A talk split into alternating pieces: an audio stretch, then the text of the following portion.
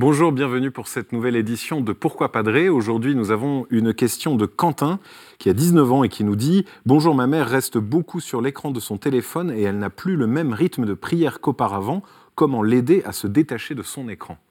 Alors votre question est intéressante, Quentin, euh, ne serait-ce que parce que souvent on entend des adultes, des parents qui s'interrogent sur leurs enfants et qui disent que leurs enfants sont trop sur leur écran.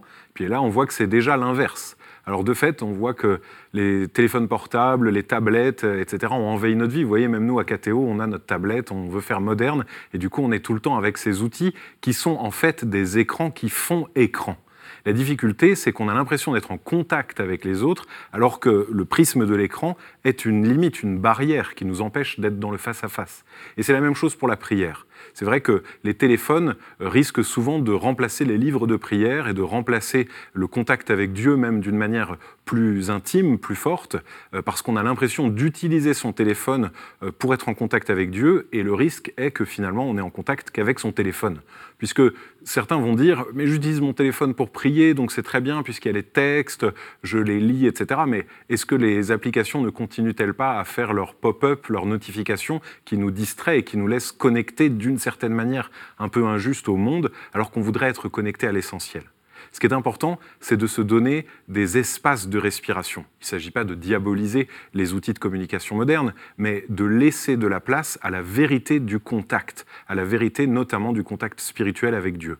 Alors que faire pour votre maman? Ben, La première chose, c'est que déjà vous allez lui faire voir cette vidéo. Et en voyant que vous êtes allé jusqu'à poser la question sur KTO, elle va se dire je dois avoir un problème qui blesse mon fils pour qu'il aille jusqu'à poser la question. Et ce sera déjà une première prise de conscience. Parce qu'en fait, à mon avis, il y a quelque chose de très important dans la prise de conscience, qu'on soit euh, qu'on se rende compte du temps qu'on passe sur nos écrans. Je dis bien nous parce que moi je suis absolument comme votre maman, je passe beaucoup trop de temps sur les écrans et déjà en prendre conscience, c'est une première leçon. Et puis ensuite, il y a des temps favorables, des moments où on peut se dire je vais faire l'effort. Le carême, par exemple, est un moment tout à fait propice à faire un jeûne d'écran ou en tout cas à limiter le temps d'écran, mais on n'a pas besoin d'attendre le carême pour ça. Donc la meilleure manière de fonctionner, c'est de se dire, dorénavant, je m'offre des plages de sobriété euh, par rapport aux écrans et je m'éloigne des écrans pendant tel temps dans ma journée pour laisser de la place à la vérité des rencontres. Cela ne concerne pas que le contact avec Dieu, mais bien le contact avec les autres. Alors il faut qu'on soit tous vigilants, c'est important de faire l'effort d'être réellement présents les uns aux autres et pas seulement par le prisme de ces écrans. Merci en tout cas beaucoup pour cette question, Quentin. Continuez à poser des questions sur pourquoipadré.com ou sur les réseaux sociaux avec le hashtag pourquoipadré et retrouvez cette vidéo comme toutes les autres sur le site de KTO TV. Et moi je vous dis à très bientôt.